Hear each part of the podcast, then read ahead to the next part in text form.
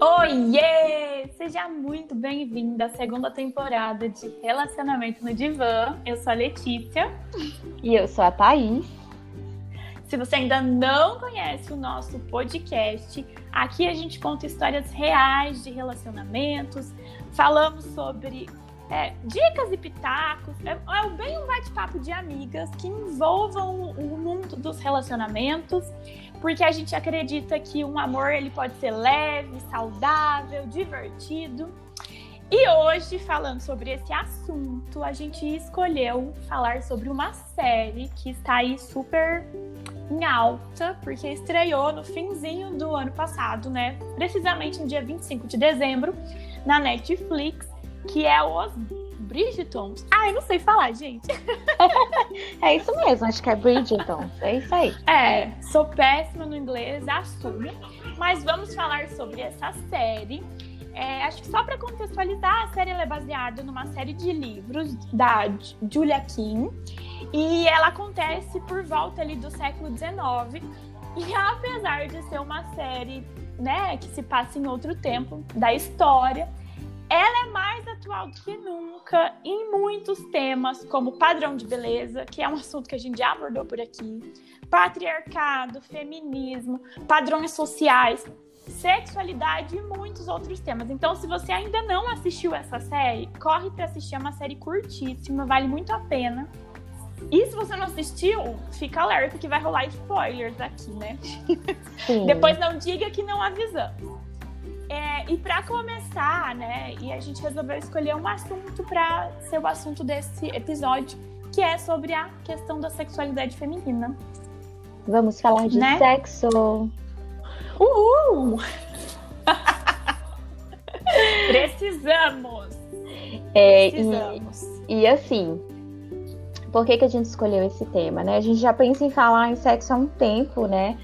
Já alguns questionamentos em caixinhas de perguntas já colocaram, né, perguntando sobre isso, mas antes da gente falar sobre questões mais é, avançadas, digamos assim, sobre o sexo, por exemplo, sexo depois do casamento, vamos falar o que a gente aprende sobre isso, né?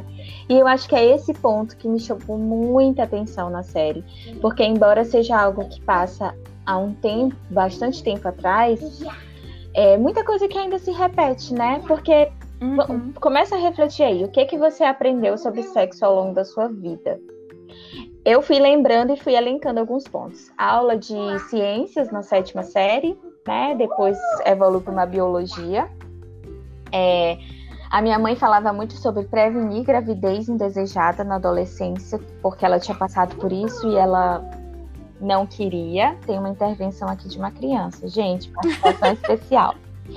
É, e é, a questão de DSTs, né? Você não, não contrair nenhuma doença sexualmente transmissível. Deixa eu te perguntar, você falou que a sua mãe te fala, é, falava sobre a questão de prevenir a gravidez indesejada, mas ela te falava como? Então, era só, não vai procurar tipo... um filho, né? Minha filha, tome cuidado, não. Era mais no sentido de evitar um namoro do que aprofundar no tema, né, de dizer, olha, para você não engravidar, como é que a gente sabia, porque a gente aprendeu lá na aula de biologia, né? Então, ao invés da gente aprender dela dizer o que que podia fazer, era mais assim, melhor não namorar, né? Hum. Aquela coisa das então... proibições, né? É Sabe? bem como na série, né? Bem como na série. Só que na, série, na gente... série eu acho ela muito. Parece que ela tem vergonha de falar, né? Mas é porque se sexo é um tabu hoje, naquela época, nossa senhora, né? É. Tanto que na série, a mulher não pode ficar sozinha com o homem, porque senão a sociedade vai falar, as pessoas vão imaginar coisas. Mas é engraçado que tem esse tom aí, ó, você não pode ficar sozinha com o homem, as pessoas vão falar, só que ninguém, a mulher não sabe o que, que as pessoas vão falar a mulher na série, é isso que eu fiquei mais chocada, né? Que a, a, a personagem principal, a Daphne, ela casa ela vai pra lua de mel uhum. e ela não sabe o que ela espera da lua de mel, o que, que vai acontecer, como é que faz, como é que. Como que funciona? E você foi falando, lembrando da tua adolescência, eu sempre fui aluna de colégio público. E aí, não querendo dizer, né, mal do colégio, mas eu confesso que eu não me lembro dessas aulas aí sobre é, gravidez, sexo, aula de biologia, não tinha muita coisa sobre isso. E você foi falando, eu até me lembrei, é até meio, talvez ridículo, né, falar sobre isso. Mas eu me lembro que na adolescência, por volta dos meus 14, eu acho, eu com um grupinho de amigas, eu lembro que eu cheguei a perguntar é, como que era realmente a questão da penetração, porque eu não ima... porque assim, parece que é um assunto tão falado, né? Só que ninguém fala que o homem tem um pênis e a mulher tem a... Isso a gente sabe, né? Sim. Mas que o pênis vai ser introduzido, tem a tal da penetração. Isso eu não sabia. E aí eu perguntei para amigas, porque realmente a escola não fala exatamente sobre isso. Tem lá aquela cena da, que a gente vê hoje em séries é, de jovens, né? A, a, o episódio da banana e da camisinha, que é até um, tem uma piada por trás disso, mas ninguém fala exatamente como é. E eu acho que vai até antes disso, sobre a menstruação. Porque eu lembro que na minha época, eu fui a última das minhas amigas a ficar menstruada e rolava uma curiosidade de como é que é, como é que vai ser.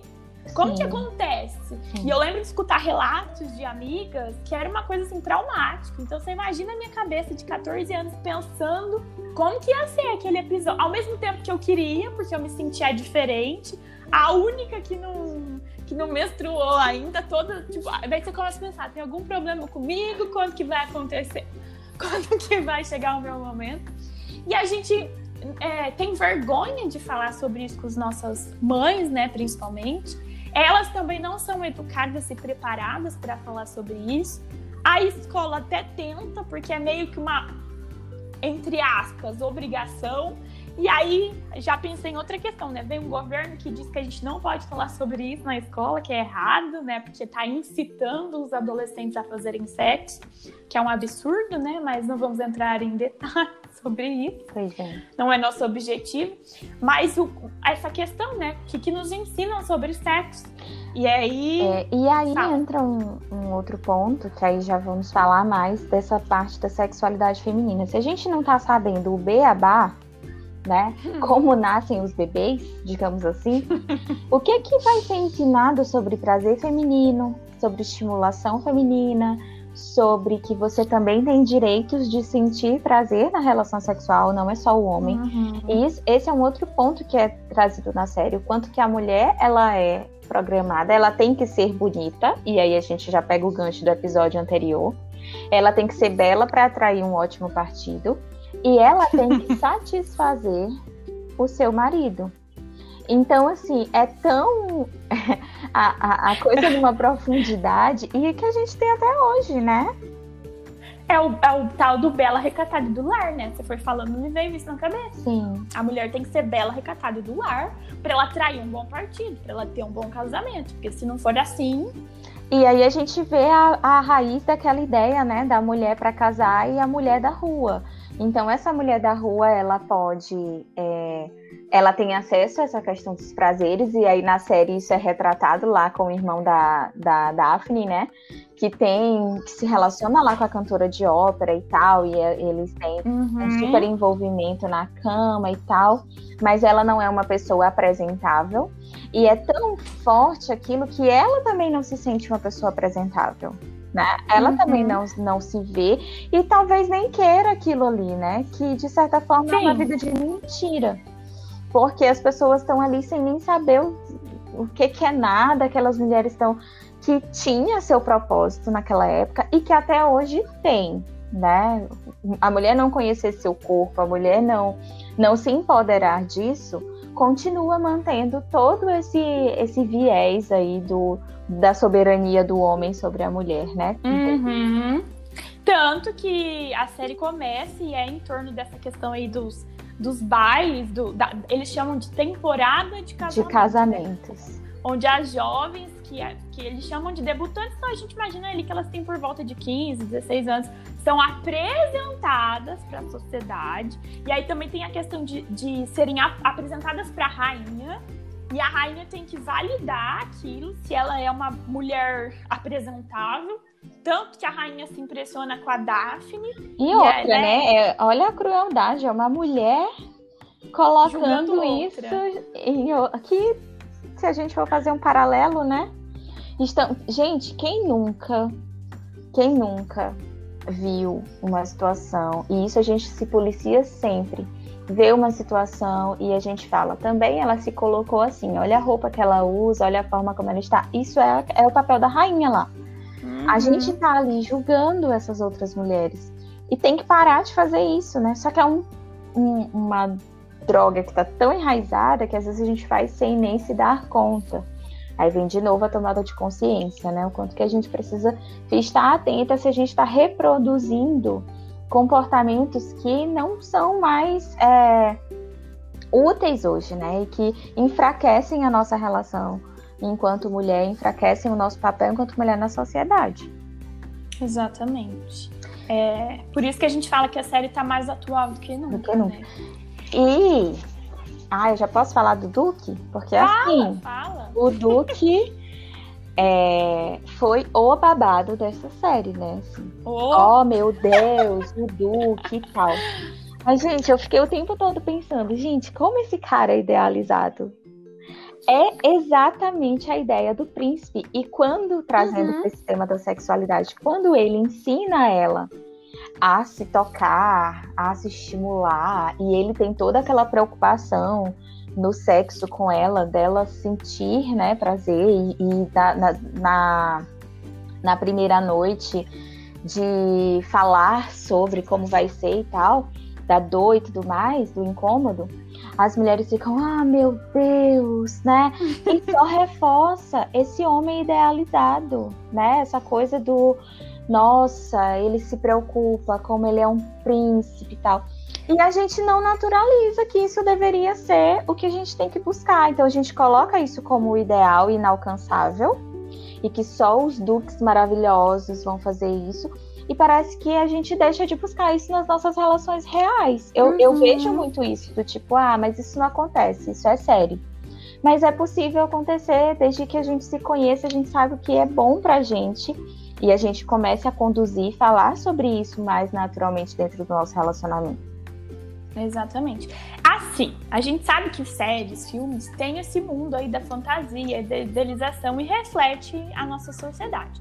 Eu achei importante e bom ter tido é, isso na série, porque assim, pelo menos eu nunca vi em nenhuma outra série, filme, o homem ensinando e o homem assim, ele se preocupa com o prazer dela. Uhum. Que normalmente mostra ele a relação sexual, ele goza e pronto, e acabou. Sim. É, e por ser naquela época, e também tem a questão ali de que ela vai pra lua de mel e a, mostra a cena antes da lua de mel que a mãe tenta falar alguma coisa, mas a mãe não consegue falar Falha nada. miseravelmente. Sim, não fala nada e manda a menina pra lua de mel. E aí também tem o lance dele falar para ela que ele não pode ter filhos. Então, ele não quer ter filhos, ele fala que ele não pode, né? E aí gera toda uma imaginação nela de como é que ele não pode ter filhos. Ele tem algum problema? Ele é defeituoso? Será que vai acontecer alguma coisa? É o cúmulo do, da falta de conhecimento dela é isso, né? Ela vai para um casamento sem saber absolutamente nada. O cara fala que ele não pode ter filhos e, e aí abre margem para uma série de fantasias dela é, inclusive que daí é, eles mostram né, várias relações sexuais deles como maravilhosas, ela tendo prazer, ele tendo prazer, mas vem aquela frustração ali de, de não poder ter filho, que é o sonho dela, né? Mas ele não quer. E aí o ápice para mim é a cena que ela, ela revoltada, desconfiada dele, porque todas as vezes ele interrompe o coito, né, vamos dizer assim. Sim e ela começa a desconfiar, ela vai e pergunta pra, pra empregada dela, né? Pra. Acho que governanta, Sim. não sei. E é muito engraçado porque nessa cena a, a, empregada fica toda constrangida também, né? Como falar, como é que Sim. funciona, como é que fazem os filhos, da onde que vem. Mas que bom que ela fala. E aí, não sei se vocês viram, né? Você tinha visto sobre isso, Thaís? Que é essa cena que daí ela vai, ela domina sim, ele na, na hora do, da relação. Sim. E faz ele ejacular dentro dela. Sim. E aí gerou um, um bafafá essa Não cena. vi, eu não eu vi. não tinha visto. É, diz que saiu na internet falando que essa cena foi considerada um estupro, onde ela estupra ele. Particularmente, ai, gente, assim. Melhor eu falar sem comentários nessa parte. Porque eu acho que é, de verdade, posso estar sendo polêmica, mas eu acho que ela fez ela estava certíssima. Ninguém explicou para ela, ela não sabia nada. A mulher fica nessa posição de que ela não sabe, ela não pode perguntar, é um tabu. Ela vai lá e testou. Ninguém explicou para ela, ela foi tirar a prova para ver se aquilo era verdade ou não. Uhum. Acho justo. Desculpa. Eu não vi essa polêmica, não. Na verdade, não, nem, é... eu, eu fiquei tão focada nas outras coisas que não não vi falar sobre isso. Não, não sou a pessoa que mais acompanha polêmicas na internet, gente. Foi uma, uma amiga que me, que me contou, eu também não tinha visto. E assim, é engraçado, porque eu sempre gosto de assistir série com amigas e a gente vai analisando e comentando. E aí uma amiga me falou dessa cena, porque quando chegou nessa cena, eu fiquei, tipo, eu achei ela maravilhosa. Eu achei é, uma, uma atitude forte da Daphne ir lá descobrir, tirar a prova, testar. Meu, é a vida dela, é a sexualidade dela, é o casamento dela, Sim. é o que ela deseja, porque, porque assim, nada impediria dele dizer para ela: olha, eu não desejo ter filhos, eu não quero, por isso, por aquilo e tal. Não, o cara simplesmente fala que ele não E meio que se aproveitou de saber que ela não sabia Sim. nada, né? Não quis falar, né? E aí eu acho que isso também é importante da gente pontuar, né? Que quanto menos você sabe, mais a mercê do outro você fica. E naquela uhum. época era sobre gravidez. Tudo bem, você sabe sobre isso hoje. Mas, por exemplo, você sabe sobre os tipos de orgasmo, você sabe sobre qual é a sua zona mais. É... Como é que a gente fala? Mais prazerosa, enfim erógena. erógena, você, você já investigou sobre isso? Senão você vai ficar o tempo todo numa mesma. E, e eu já ouvi relatos do tipo, ai, ah, não gosto, eu faço porque tem que fazer, faço para satisfazer né, o outro, mas não, não gosto, não tenho uma relação boa com o meu corpo, não tenho. E é sobre isso. Se a gente extrapolar essa questão da, da Daphne em relação a engravidar, é o que a gente pode ter hoje. Se você não conhece uhum. sobre o seu corpo, você vai ficar à mercê do que é prazer para o outro e não vai saber como se satisfazer, né? Com ele, Exatamente. com o parceiro, parceira e sem também, né? Porque isso também pode acontecer, né? Porque você está sozinha e que aí você, por exemplo, tem gente, a gente até tem um podcast de uma pessoa que falou que não consegue se envolver se não tiver, não consegue fazer sexo se não tiver um envolvimento amoroso. E quando você tá uhum. tá assim, você também vai ter suas necessidades, vai ter suas vontades. E isso acaba te colocando, tá, às vezes, numa ansiedade de que eu preciso me envolver com alguém, eu preciso gostar. E como isso é, pode te dar mais tranquilidade para buscar um relacionamento, né? Pode te dar mais segurança para você não se submeter a qualquer coisa. Então aqui a gente fala de se empoderar totalmente mesmo. Eu acho que isso tem tudo a ver com autoconhecimento. Total. Você precisa se conhecer, e aí, nesse caso, conhecer o teu corpo, o que é bom para você, o que você gosta, de que maneira você gosta, para daí você ter um relacionamento com o outro. Hum. Para daí você se relacionar sexualmente, mostrar o que você gosta, o que você não gosta, o que é bom para você, qual que é a melhor posição. Se permitam descobrir sozinhas para depois descobrir ali com o parceiro acompanhado. Isso. Eu acho que é um primeiro episódio sobre esse tema. Quem tiver uma história para contar pra gente sobre isso, né? Quem quiser compartilhar de forma anônima, acesse o formulário lá no nosso link da bio para a gente contar a tua história e tentar te dar alguma uhum. dica sobre isso, porque eu acho que a gente precisa ter espaços para falar sobre sexo de forma mais tranquila e buscar essa orientação. Porque a gente não tem tantos espaços assim, né? Ainda tem, uhum. como a gente está falando, ainda é um tabu.